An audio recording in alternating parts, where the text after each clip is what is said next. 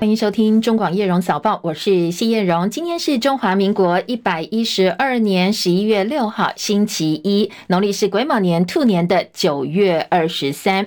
好，新周开始，当然要提供给大家最新的天气观察哦。这个星期天气会有一点点小变化，那详细的状况呢？线上连线请教的是中央气象署的预报员林定先生。目前全台各地只有东南部零星短暂雨之外，其他地区都是晴到多云。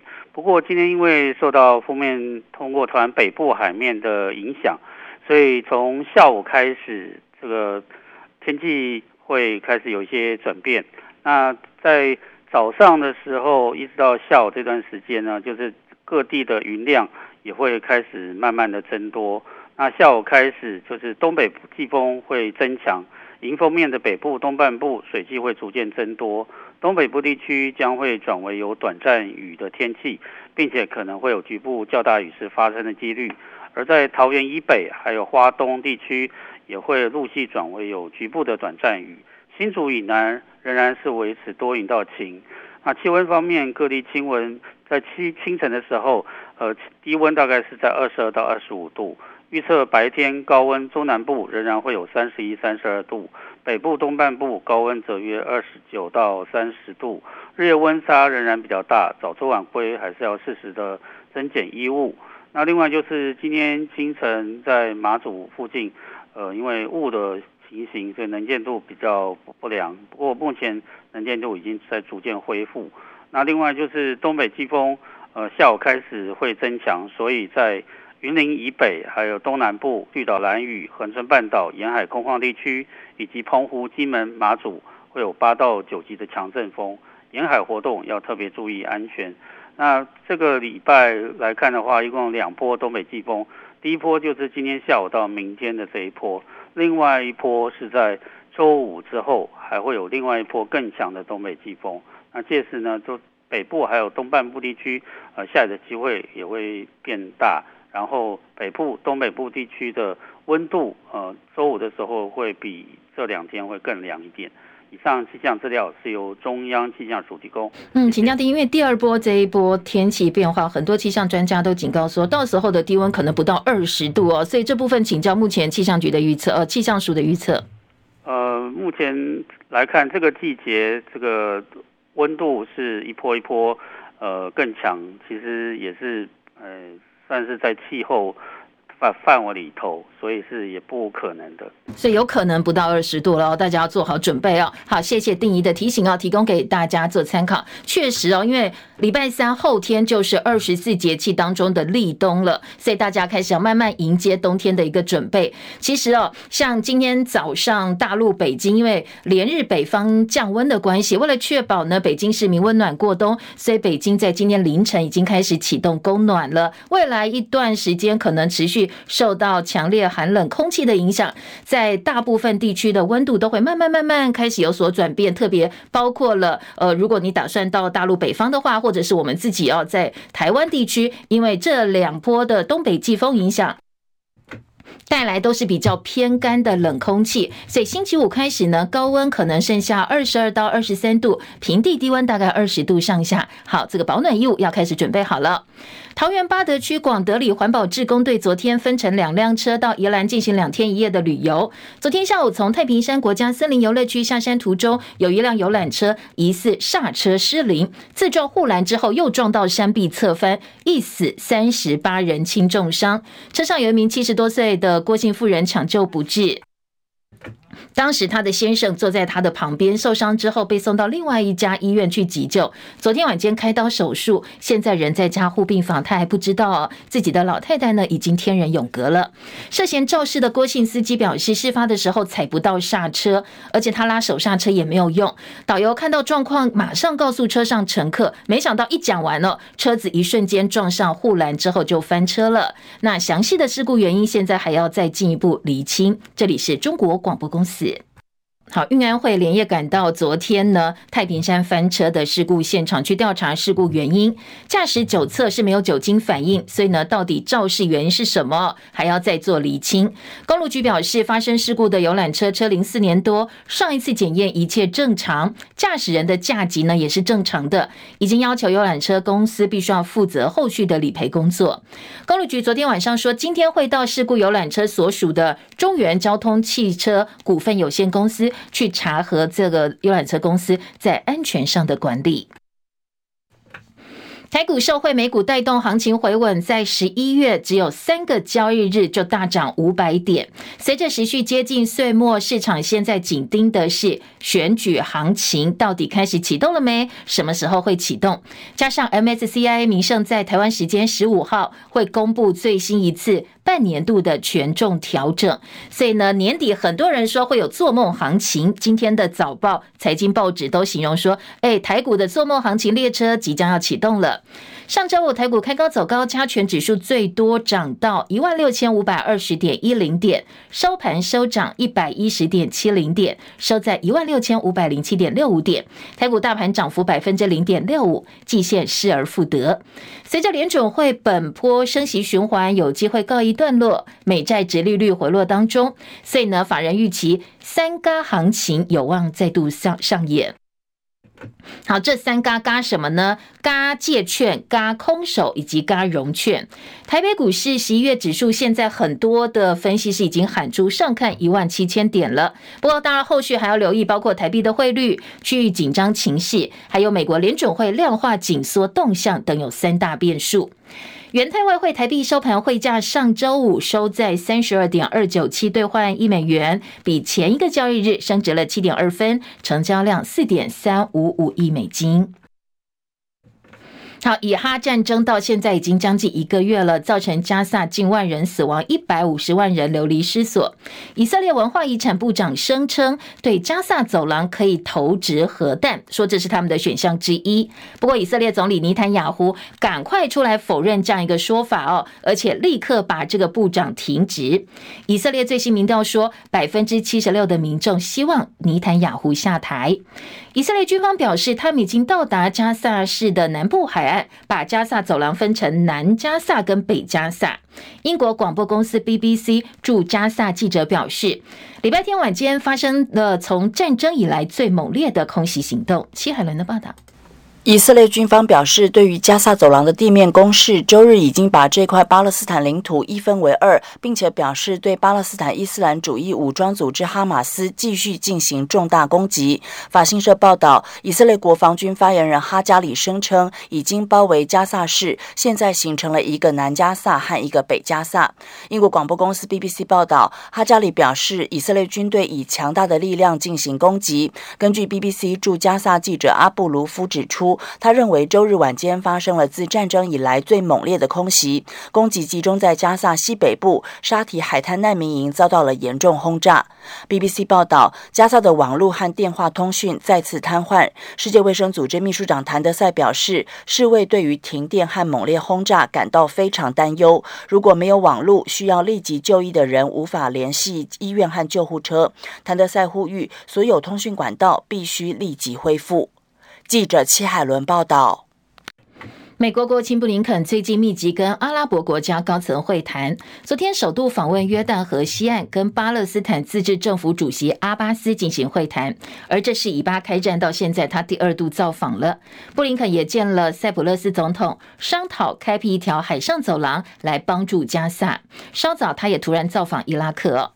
布林肯重申反对以色列停火，但是支持人道休战的立场，说这样做有助保护平民，让外国的援助能够进入加萨，同时撤离外籍人士，又能够让以色列达成歼灭哈马斯的目标。不过，中东各国呼吁全面停火，明显跟美国是不同调的。以色列总理尼坦雅胡也拒绝了美方的人道休战提议。他说，除非十月七号遭到巴勒斯坦伊斯兰主义武装分子哈马斯掳走的超过两百四十名人质，通通获释，他才会答应这样一个人道休战。所以现在到底怎么样让各方达成共识？是一大难题。国际同情以色列的声音几乎消失了，各国纷纷呼吁停火。在华府，号称有三十万人示威；伦敦、柏林、巴黎、安卡拉、伊斯坦堡也都有示威者走上街头。以色列为了反击哈马斯，联方对加萨地区空袭，所以大量无辜的巴勒斯坦人死亡。全球现在反犹的情绪高涨。欧盟执委会也直言说，现在欧洲的犹太人再度生活在恐惧当中，仿佛回到历史上最黑暗的时期了。好，另外，澳洲的总理艾班尼斯四号上周六抵达中国大陆上海，展开为期四天的访问行程。这是二零一六年以来首度访问中国的澳洲总理。他今天预计会到北京会见中国国家主席习近平。中澳被形容破冰，因为呢，艾班尼斯睽违纪年半再度访问中国，在上海落地之后大受欢迎。他这一趟访中行程最主要的目的是要改善中澳之间的贸易关系。试图要说服大陆取消二零二一年起对澳洲实施的惩罚性关税。新加坡总理李显龙宣布，明年的十一月二十一号，人民行动党成立七十周年之前，他会正式交棒给副总理兼财长黄循财。当然，后续还会有一系列的辅选的行程。海巡署最新送到立法院的报告说，最近南海情势紧张，很需要提升巡防能量。好，这个报告还讲说，这个月三号，太平岛周边的几海里内突然出现美中军舰跟大批中共民兵船迫近太平岛的状况。光是在岛上肉眼就可以看到船影集结，岛上官通讯马上回报本岛镇海战情，要提升全面警戒，所以当时情势一度紧张。前参谋总长李喜明上将接受日经亚洲访问的时候说：“如果中国武力犯台，美军主力部队从本土抵达台湾，大概要花两到三周的时间。现在台湾部队着重的是大型军舰、战车、战斗机，所以必须把重心哦转为是建立大量机动性精准武器的储备。”他说：“现在我们应该要着重更小型的机动武器，才能够提高对抗中国大陆初期攻击的防御力。”因为他说呢，我们可能呃，在美国从驻日本跟南韩基地，就算马上派出部队到台湾来，但是呢，航空母舰打击群跟其他作战部队从美国本土抵达台湾，大概要花两到三周时间。政府内部决策跟规划也要一点时间，所以我们必须要独自回应初期的攻击。以目前我们的一个准备是大型军舰、战斗机，还有一些战车，他觉得这样一个方向可能需要调整，调整到更。小型的机动性武器。去年十一月，全球的总人口数正式冲破八十亿大关，紧接着来的就是人口过多造成的地球危机了。美国罗德岛大学团队研究发现，现在全球多达九十九个沿海城市正在用不同的速度下沉，台北榜上有名哦。因为其中亚洲三城市下沉速度最快，分别是印尼的三宝龙、雅加达。中国大陆的天津，三宝龙跟雅加达每年超过三公分的速度快速的下陷，天津下沉的速度每年超过四公分，而下沉速度次快的城市包括土耳其的伊斯坦堡、佛罗里达州坦帕湾、纽西兰的奥克兰，还有台湾台北，我们的这个台北市。研究说，这些城市之所以会下沉的主要原因，跟超抽地下水、采矿、开采化石燃料等等，通通都是人为因素，都是人为因素造成的。南亚的不丹王国最近宣布，该国超过十五万流浪犬都已经接受结扎手术，而且打疫苗了。这是全世界第一个达成这个成就的国家。国际人道协会说，现在光是亚洲地区就有大概三亿只流浪狗，如果没有办法有效绝育跟疫苗接种计划，流浪狗的速度恐怕会这个数量哦会不受控制增加，也加剧了人类被狗咬伤还有狂犬病传播的风险。有一名美籍台裔模特儿，二十一岁的模特儿吴谢玲，她在短影音平台 TikTok 上披露说，她先前跟美国知名的设计师科斯特洛在一场洛杉矶的时装秀合作。没想到事后这个设计师在 IG 分享照片，他发现他自己的照片头哦被换成另外一个白人女性的头，他相当不满，说作为在社群拥有超过一百七十万粉丝的大设计师，因为他的种族、他的长相而去编辑他的脸，非常的不尊重人，他质疑自己被歧视了。他的影片得到上百万名网友关注，很多人都来声援他哦，说不应该种族歧视。这位大设计师科斯特洛曾经跟碧昂斯、珍妮佛罗培兹、Celine Dion 等等哦非常有名的女星合作。事后他也透过 IG 发表声明说，呃，他他们自己是没有在无限灵蛇脸上动过手脚。他说他只是转发粉丝标记他的照片，他也不知道这个模特的脸被换掉了。他说会对虚假的指控采取法律行动。不过他。这一篇声明发出来不到二十四小时，马上自己又把它撤掉了，所以在网络上引起相当多的讨论。中华职棒总冠军赛战况紧绷，台湾大赛味全龙队昨天在主场呢，跟乐天桃园进行第二场比赛，打完九局，双方还是零比零平手。比赛再度进入延长赛，连续两场比赛打进延长赛，也写下了中华职棒纪录。乐天桃园靠着十一局上各拿下四分，最后呢，这场比赛四比零打败了味全龙队，所以系列赛扳成了一比一平手。这场比赛两队也一度打出火气。第八局，魏全龙在演出双杀化解失分危机之后，投手布里汉非常开心，对乐天桃园的休息室大喊。结果桃园队的林子伟相当不满哦，所以爆发双方的板凳清空冲突。林子伟赛后说误会一场，双方当时都有情绪。不过他也说，确实龙队投手有点挑衅。而桃园队总教练曾豪居赛后说：“面对这么高张力的比赛，当然大家都有情绪。当下呢，选手是把情绪发泄出来，但是随着比赛结束之后，大家的情绪也应该告一段落了。”日本职棒总冠军赛昨天在大阪金瓷巨蛋进行了关键的第七场比赛，阪神虎队七比一打败了欧力士猛牛的连霸梦。一九八五年到现在睽违三十八年，再度拿下日本一，整个大阪区欢声雷动。因为阪神过去夺冠曾经有超过五千人从桥上跳入道顿堀川，所以昨天日本警方出动一千三百多名警力严加戒备。我们的外交部也提醒台湾人。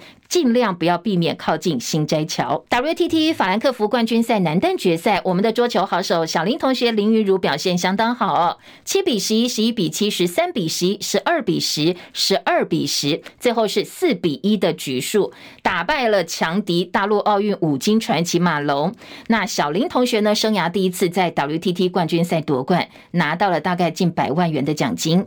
台湾羽球一哥周天成在超级三百系列赛德国海洛羽球公开赛男单决赛，跟香港选手李卓耀激战三局六十三分钟，最后呢，二十一比二十三、二十一比十七、二十一比十逆转赢球，也收下本季第一座冠军，赛事第四座冠军，再度写下纪录。好，这也是周天成睽违十五个月，继去年七月台北公开赛封王之后，再度拿下了冠军。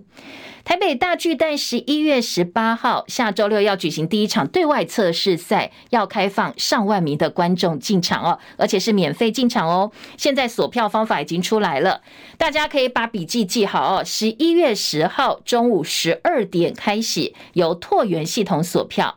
好，这一场呢，台北大巨蛋的预备赛，当然是希望大家来检视一下大巨蛋的球场品质，所以呢，活动现场会提供线上问卷，如果你拿到了免费票，而且进场到台北大巨蛋看比赛的话，记得帮帮忙填问卷哦。那这场比赛将是亚锦赛中华培训队出战 U 二十三世界杯的中华培训队。好，想要来看一看台北大巨蛋内部的状况，大家可以把握机会哦。十一月十号中午十二点，拓元系统开放大家免费锁票。焦点回到国内政治话题，蓝白总统大选整合卡关，现在双方最大共识是。立委可以合作，防止一党独大，筹组联合政府。不过，怎么样推出最强总统参选人、候选人呢？双方各有坚持，所以很多人解读说，已经谈到这个地步了，蓝白和濒临破局了。民众党总统参选人柯文哲昨天在高雄说，蓝白合大部分都 OK，只剩下总统这一局。不过呢，他也保留了空间，说呢，能整合就整合，顺其自然；不能整合，当然各自努力。每个政党本来就有权利去寻求他们最有利的方式嘛。只是老实讲哦，有时候就是时间久，人家觉得何必呢？有时候顺其自然的，能整合就整合，不能整合各自努力。这也倒不要说什么历史罪人啊，这个不到最后关头哈，这个请大家哈，这个叫什么？耐心等待。台湾是一个充满惊奇的岛屿。好，蓝白合到底还会不会有惊奇？恐怕要等到十一月二十号正副总统登记前夕才会做最后揭晓哦。选民还要再等一等。国民党主席朱立伦持续接触民众党，希望最后能够促成蓝白合作。昨天又派幕僚跟民众党接触，提出新的协商方案。双方幕僚还是会先讨论，如果有共识基础，再安排两党的主席见面进行政党协商。朱立伦昨天说少讲一点，免得伤感情。不过还是要持续往前。前走，他也意有所指的说，台湾不能够靠一个超级大总统，要靠团队。而柯文哲则强调，对方说把资料给你，你考虑一两天，不能说把资料给你就代表你同意。他可以理解每个人都在争取对自己最有利的想法。好，现在国民党总统参选人侯友谊也说，当然政党轮替是人民最大的期待，他会拿出诚意跟志同道合的朋友一起往前走。政党轮替。是人民最大的一个期待，我们一定拿出最大的诚意跟善意，结合志同道合的朋友，大家一起往前迈进。好，那谈到现在这个地步，还要不要跟柯文哲见面呢？目前因为都是在政党协商当中嘛，那昨天我们也看到十五个县市首长很清楚的反映人民的声音，最主要的。是希望在志同道合的路上，欢迎大家一起加入。好，现在蓝白河陷入僵局，民进党总统参选人赖清德昨天大酸说，不管蓝白呢，现在台湾已经呃这条船在正确的航道上航行了，但是蓝白还在岸上吵谁要当船长。他说，不管蓝不管白都不是主流。其实台湾这一条船已经航行在正确的路上。那很可惜，我们看到不管蓝或不管白，都还在岸上吵着谁要来当船长。全国民众支持蓝执政的才二十趴左右啊，支持白执政的才百分之十几。那换句话说，百分之八十左右是反对蓝执政，百分之八九十是反对白执政，他们都不是社会的主流。好，赖清德这个长子夫妇在美国生下了男宝宝，所以他现在被贴上美国人阿公的标签，说这个美国阿公随时会落跑哦。昨天赖清德接受媒体访问时也回应说，选举期间有很多攻击，但是很多台湾家庭跟他都有类似的状况。他说他的儿子到美国求学就业，未来还是会回来台湾。很多人才到海外留学之后回国，才有助台湾的社会进步。他昨天在客家大本营苗栗新竹县跟跟桃园南区成立竞选总部，提出了桃竹苗大戏谷计划的政见，希望争取客家乡亲的支持。不过，因为台积电桃园设厂破局，竹县呃这个竹科三期还有台资园区计划持续卡关的关系，所以这两个地方政府呢都质疑赖清德再次提出来的政见哦，说这是为选举操作。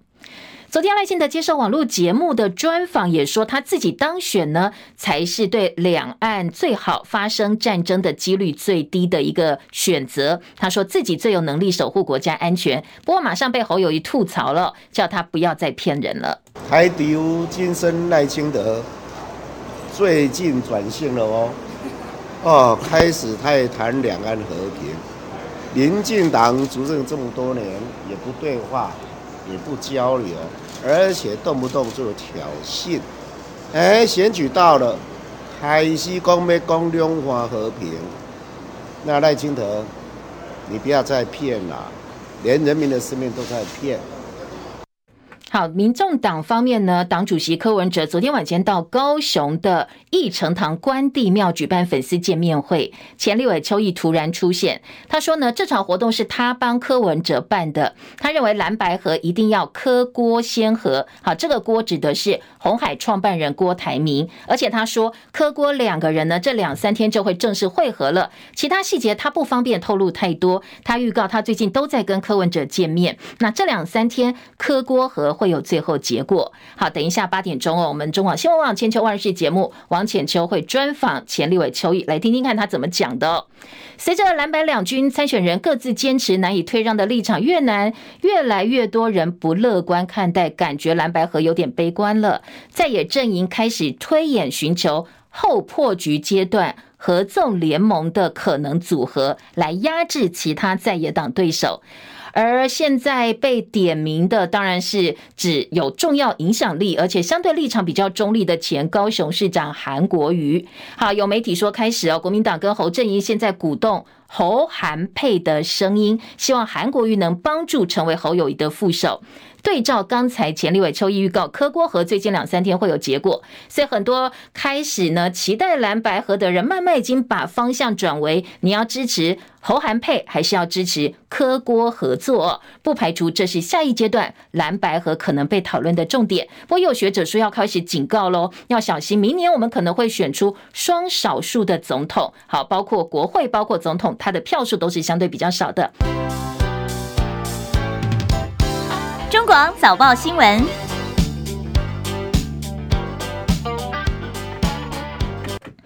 继续就回头来关心今天呃早报新闻综合性报纸跟财经报纸的头版头条。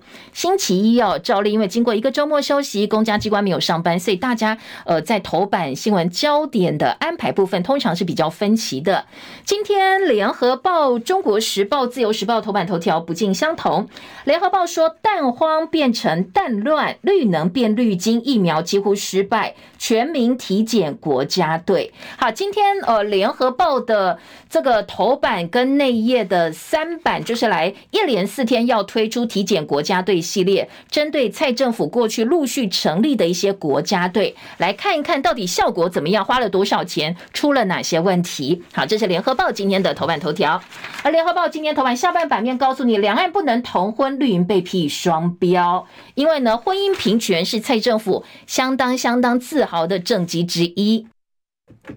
但是呢，婚姻平权内宣掉漆，陆委会说，因为国安考量，所以呢，两岸的这个同婚他们不能够批准。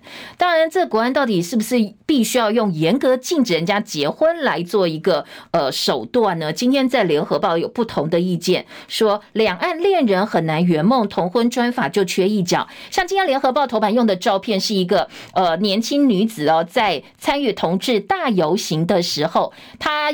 高举着一个标语说“女字边的她哦，这是个女孩子。她举的标语说：“她不是共匪，她只是我的伴侣。我不会卖台，我只想跟她结婚。”好，透过我们直播的听众朋友，呃，收看收听可以来看一下她这个年轻女孩的心声。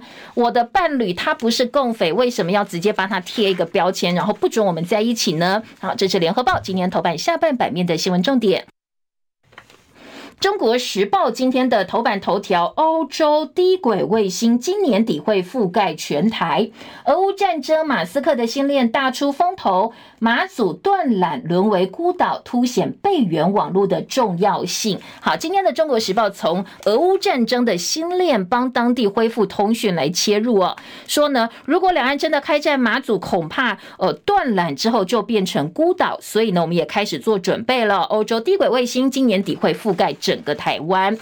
下半版面，今天《中国时报》的新闻包括了三重派出所昨天被包圆包围呛虾，因为处理纠纷爆发冲突，二十多人呢聚众叫嚣，四小时之后，警方执行公权力，也抓了十四个人。好，这真的是直接到三重派出所去咆哮骂员警，非常非常的嚣张。那今天在中国时报把整个过程还原了，强调员警的处理并没有不当哦，而且呢，呃，绝对不容黑帮来挑战公权力。另外，在中国时报头版下半版面，另外一个新闻是告诉你，布利医院一点二万名的护理师要加薪了，今天渴望过关，怕人通通跑光了。卫福部长说，保本防流失。要帮布利医院的护理师加薪，当然这个护理师加薪的话题呢，已经讲很久了。因为护理人员流失不止，所以私立医院相继帮护理人员加薪之后，布利医院的护理师望川秋水，现在终于有回音了。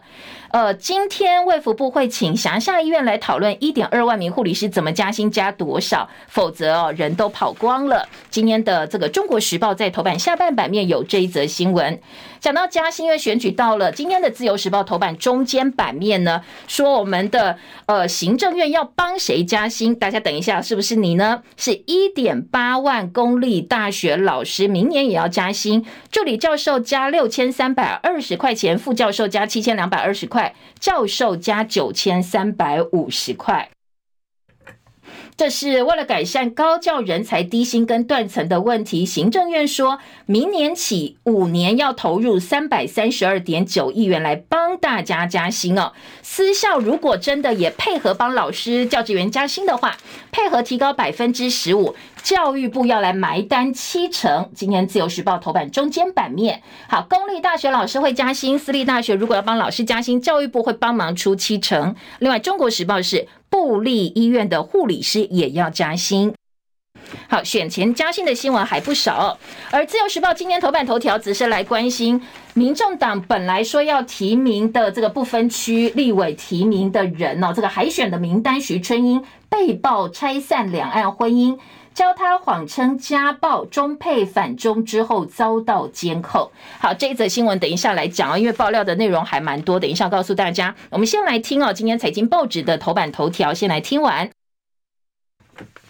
今天的财经报纸，两家财经报纸关心的都是台北股市。好，先来听的是《经济日报》，台股三嘎上攻万七，法人预期多头发挥空间大，但是必须要留意三大变数。哪三大变数呢？当然包括汇率区域的情势，还有联准会量化宽松紧缩三大变数。《工商时报》则说，好戏成双，台股弹升是来真的。MSCI 权重调整，加上总统大选双行情，十一月前三个交易日大涨五百点。那当然接近岁末年终哦。一万六千七百点已经提前达阵了。今天的经济日报闪出喊出上看一万七千点，而年底高点到底有多少？两个财经报纸不同角度来告诉大家来观察。不过整体的氛围呢，都是朝乐观的方向来看。工商时报头版中间版面说，吃苹果好补啊！大立光营收连续三个月双升。大陆的进博会向全球开大门，国务院总理李强呢强调会放宽市场准入，未来五年进口额希望达到十七兆元，十七兆美金哦。好，这个进博会呢，等一下包括《旺报》的头版头条，以及呢综合性报纸财经版面也都有不同角度的观察。中澳破冰有望，澳洲总理说双方的贸易额倍增，大陆新财长首度发声畅谈化债政策。经济日报说，大力光营收攀升四年新高，高阶 iPhone 拉货的关系哦，所以业绩大增。好，这是财经报纸今天的头版。财经报纸今天工商时报二版说，总统大选第一场的财经擂台月底大 PK，工商团体很担心，已经对这些参选人发出邀请帖了，希望针对五大议题跟这些国家未来领导者对话，包括国民党的侯友谊、民进党赖清德、民众党柯文哲都已经收到邀请。距离总统大选剩下两个多月，工商团体十一月二十七号、二十九号、三十号帮这三位总统参选人准备好擂台了。要举行哦，台湾经济发展论坛跟国家未来领导者对话，针对产业发展策略、能源减碳、两岸关系、国际经贸战略，还有。人力资源这五大议题来进行财经政见 PK，很多财经界的人都很担心。我只看到口水，只看到蓝白合不合，只看到呃这个到底谁呃是卖台或者是等等哦亲中这些口水战，没有具体政见，所以他们直接站出来向各个参选人发出邀请帖，希望针对国家愿景，让这些参选者直接跟工商界的领袖来对话。好，产业界当然也很关心两岸经贸。房市观望大选是主要变数，明年选后可能才会更加的明朗。好，工商时报今天二版来预告这样一个活动，而风电选商维持零元的最低价，三之二期游戏规则最快本周拍板。这是经济部主导的离岸风电开发第二期选商规则最快这个星期开会正式拍板。国产化总分要提高到一百一十五分，门槛七十分，而竞比价格最低价维持原案的零块钱。开发商建议最低竞价比改用近五年平均回避成本来帮助融资，不过经济部说会另外做处理，不要在选商规则竞标封场开发权的阶段来处理哦。好，这个离岸风电的选商规则，这个星期会拍板。当然呢，后续哦，大家也会来观察到底有哪些业者会因此受惠。今天经济日报的报道。再来关心的就是今天综合性报纸喽，财经报纸我们带大家大致来掌握了。先从联合报头版头条来听起好了，全民体检国家队蛋荒变成蛋乱，绿能变绿金，还有疫苗几乎失败。今天的联合报把国家队现在大家的一个呃印象或者是标签都已经贴成负面标签了，怎么？会变成这个样子哦。今天联合报说，各种国家队哦，在蔡政府执政七年多，多如牛毛。随着防疫国家队、绿能国家队政策被质疑，弊案丛生，国家队已经变成负面标签了。本来大家熟知的是计划性经济，用国家的投资、租税优惠等等方式来发展特定产业，像中钢、中船或者甚至台积电也算哦，是早年的国家队。但是现在整个国家队方向走偏了。本来应该是要帮台湾找下一波产业领头羊，再创造像我们半导体产业荣景。不过这七年运作下来，好像还是靠我们上半世纪的半导体在独条大梁。这些新的国家队反而变成呃特定独后特定绿色产业的。准备案，像巴西进口蛋，像高端疫苗、绿能国家队、防疫国家队，甚至无人机国家队哦，没有监督，然后都是绿色企业来进场，所以大家完全没有办法分辨这些钱呢，到底是为自己的政治影响力在扩张而投入所谓的国家队乱花钱，还是真正为国家好哦？好，今天联合报在三版先体检国家队的鸡蛋篇。进口蛋坏市场，国家队被批是乱源，农业部补贴买高卖低，产销恶性循环。专家说，消费者的小确幸，现在换来是大家共有的悲剧。好，政策进口鸡蛋之后，又想要一手掌控，最后是补贴买高卖低，把整个行情跟未来整个鸡蛋的市场正确的一个运作方式，统统打坏了。进口蛋争议超过两个月，减半民不办官，农业部还是问风不动。食安隐忧，进口蛋还被当成散装蛋，而且重点是现在还在进口蛋，蛋农怒轰权益被牺牲。国内的蛋价已经连续两周调降，产地批发价每台斤四十点五五十块钱。台北蛋商工会理事长昨天说，林天来，天气热，消费者信心没有恢复，接下来鸡蛋滞销的情况很严重，恐怕价格还会降。好，在这样的情况之下，进口蛋还在进口，所以呃，在业界来讲。他们很担心，对产业的冲击真的太大了。好，许俊伟的特稿，联合报特稿说，生鸡卵无人祸才是关键。好，当然台语有句俚语哦，生鸡蛋没有啦，放鸡时有。所以今天的这个呃联合报的特稿重点就是说。国际饲料价格居高不下，蛋农饲养诱因下降，蛋价因此呢开始走扬的时候，我们推了一支农委会的大内宣，说鸡蛋国家队一直都在。好，看起来哦，我们整个国内最长的蛋荒在鸡蛋国家队成立正式开始。结果呢，回顾这一场最久的蛋荒，农业部都说是因为天灾的关系哦，因为整个天气疫病，其实真正后面造成台湾鸡蛋整个呃市场大乱，蛋价大乱，民众消费呢却呃这个闹荒闹这个蛋荒的真正关键是人祸。政府该做的是要解决产业结构问题，而不是不断不断撒钱补贴干预市场机制。好，鸡蛋国家队今天联合报最后结论是应该要解散了。好，这是联合报的报道，头版三版。好，除了此之外呢，今天呃，在联合报的头版下半版面，两岸不能同婚，绿营被批双标。好，说台湾同志大游行先前举行当天，蔡总统在脸书还发文哦，说我们全世界都很幸呃这个羡慕台湾每对相爱的彼此都能够幸福成家。民进党总统参选人赖清德当天也是几位总统参选人当中唯一到现场的，说呃，当然你看起来好像民进党非常非常重视同婚，重视同志婚姻。但是你知道吗？国人可以跟全世界任何国家男女同志结婚，但是只有排除中国大陆。政府高调宣传婚姻平权的成就，忽视两岸同性伴侣成家的渴望，所以再度被歧视是呃被质疑是双标跟歧视。官方民间不同调。今天联合报说，陆委会说，因为国家安全意见分歧，没有推动修法，两岸的法制也不一样，所以现在只有帮助个案入境能够变得更方便。但是台湾伴侣权益推进联盟说，国安一律你用严审就可以，如果异性恋可以，为什么同志不行呢？那异性恋的呃这个结婚可以用国安审查或严审来把关，那为什么同志不行？而人权议题不应该取决社会意见，法治差是有解套方式。陆委会的思维还是旧的，说呢，呃，你两岸的问题，行政院有很多函释可以去解释，但是你就是不用啊，所以讲这么多。好，今天联合报呢在头版下半版面来关心，五版也说同志很困惑，异性恋就没有国安疑虑吗？他们连团圆都很难哦，同。婚同志婚姻遇到大陆就转弯，还好意思对外大大宣扬说婚姻平权？好，这个是呃联合报。另外，联合报也说，其实先前陆委会曾经答应要修法，但是后来又改口不做了。好，这是联合报今年头版下半版面的新闻重点。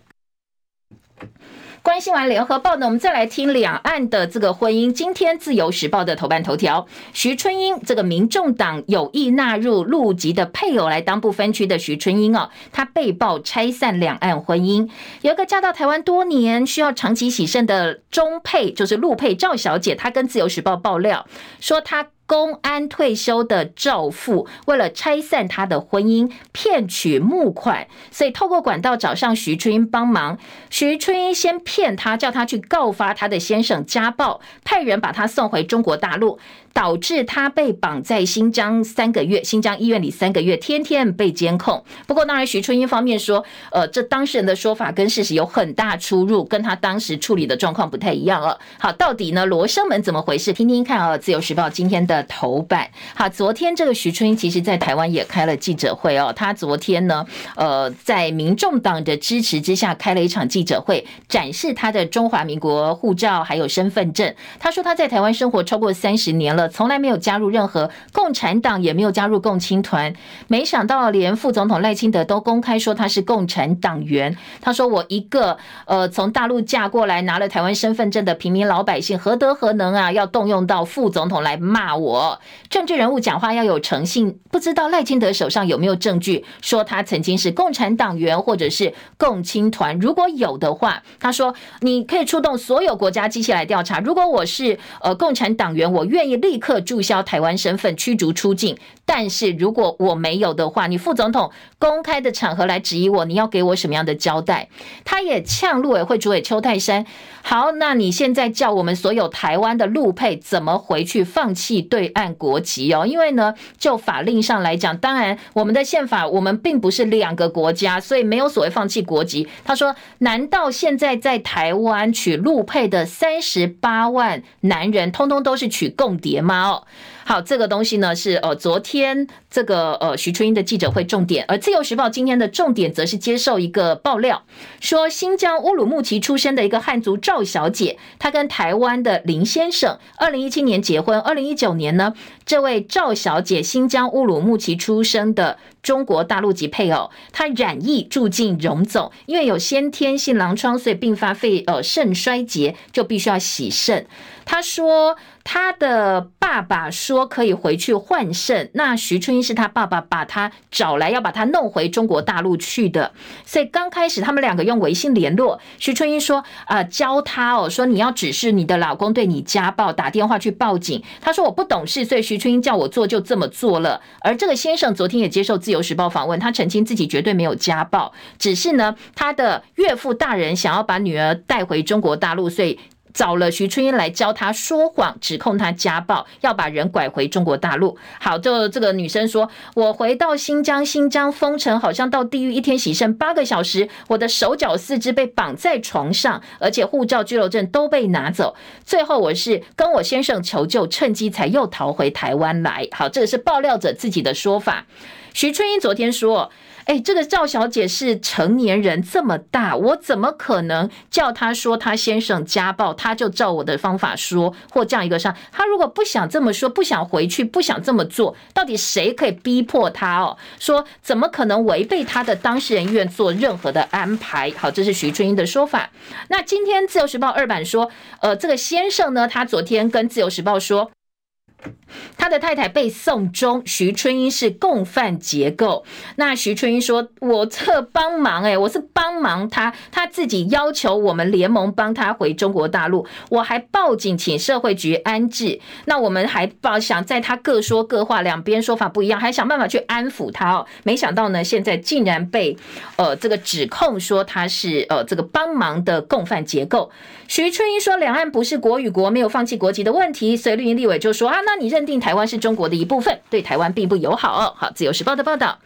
而再来听这个新闻之外呢，呃，今天的中国时报头版头条，欧洲的低轨卫星今年底会覆盖全台湾，因为数位部积极布建低卫星、低轨卫星来当做备援网络。欧洲通讯卫星十二月底就会落地了，可以覆盖全台。因为低轨卫星成本比较低，数量多，所以真的打仗的时候，对部队的直管会有很多的帮助。讯号范围广，应对中共军事威胁上会有很大注意。今年中国时报的头版头条。从这个以哈战争哦，他们一度是完全没有通讯，然后呢，俄乌战争也有这个通讯方面的问题，所以现在在低轨卫星的部件部分，中国时报花了蛮多版面来告诉大家哦。中国时报今天的二版版头，侯科蓝白和，侯科看起来好像互相彼此礼让，但是整合实际状况已经濒临破局了，没有人想担历史罪人的责任。柯文哲坚信他是最有能力下架民进党的人，侯友谊重申我一定当。正的我会选到底，所以呢，今天的中国时报标题说，哎，其实差不多破局了。但是呢，中时的呃这个社论也特别用标题、用内文来提醒蓝白说，如果你真的火车对撞的话，两党等于是同归于尽哦，没有人会拿到好处的。朱立伦昨天又跟柯文哲提了新的协商方案，柯文哲叫大家耐心等待，而赖清德说，就算蓝白合成功，他也有信心可以胜选，民调下滑都是民进党的问题。那对他来讲哦，他要想办法赢，而且呢，要重新回到百分之四十以上的支持度。联合报二版版头，柯文哲谈蓝白合，叫大家耐心等待。总统这一局不到最后关头，台湾是充满惊奇的岛屿。侯友宜拿了十五县市首长的声明呢，来当他的底气哦，说这十五县市首长支持我，反映人民的心声。赖清德说，主流民意是反对上架共产党。高潮迭起的蓝白合谈判，现在呢，双方还在蹉跎。蓝军基本盘已经归队了，说呢，可能大家看不下去哦。本土剧侯科朱三名导演让双方政见区域立委合作，就位支持者归队，希望各自利益极大化，共同对手的民调下滑，最后到底喜剧还是悲剧收场，就要再等一等哦。现在并没有答案。好，另外呢，在呃。徐巧芯爆料的这一则新闻，我们也告诉大家哦，说呢，呃，民众党立委陈婉慧接到爆料说，陆委会的副主委梁文杰跟新潮流的高层喝酒，完全不顾及别人的眼光。好，他披露了他们喝酒现场的照片哦，说这些人呢，可能是新潮流的饮酒趴。那这个饮酒趴到底是招待所还是什么样的场合，不知道哦。但是几个重点，一个是。呃，陈呃，这个赖清德竞选总干事潘孟安在现场的新潮流高层饮酒趴当中，陆委会副主委梁文杰不顾旁人，肆无忌惮吸加热烟。好，我们现在新版烟害防治法规定之后呢，上路之后，加热烟是受到纳管的，你必须要透过健康风险评估审查才可以上市。不过到目前为止，没有任何的加热烟是通过这个审查。换句话说，市面上所有加热烟都是违法的。那副副委会呃陆委会的副主委公然的抽这个加热烟，他自己的说法说有违法就查嘛，那就罚我嘛哦，我太太也不希望我抽，谢谢大家提醒我。但是呢，国民党台北市议员徐巧芯接力又贴了新的照片，说除了喝酒，除了抽加热烟，现场还有好多漂亮的辣妹进进出出啊，这到底是什么场合呢？是招待所谈什么？谈的是两岸事务吗？好，有没有其他爆料啊？今天白天可能还会有进一步的说明。今天的中国时报有报。报道在，廖先祥签差农舍喊话赖清德不要比我落亏哦。赖清德回应鱼目混珠，矿工公寮跟违法豪宅不一样。严宽恒则呛这这就叫做双标。包括时代力量前立委黄国昌、民进党总统参选人赖清德跟国民党立委参选人廖先祥，他的爸爸先后被检举住宅违建，而且没有依法缴税。好，这三个建物都在新北市立委第十二选区里头。在黄国昌跟廖先祥部分都已经决定自己哦，在被揭露之后整栋拆掉。那现在就看赖清德的。好，赖清德到底要不要动呢？就很多的这个参选人现在都喊话赖清德说：“哎，你不要跟我闹苦哟，那你不要双标，我都拆掉了。”好，这个是今天的联合报的报道。赖清德则说，他要打造跨党派的赖政府，壮大台湾，让桃竹苗的大矽谷细化产业升级。今年的自由时报做到版头大标了。我们时间到了，谢谢大家收看收听。祝福您今天美好身心，变天喽！保暖衣物要准备好哦。明天熟悉时间再会，拜拜喽。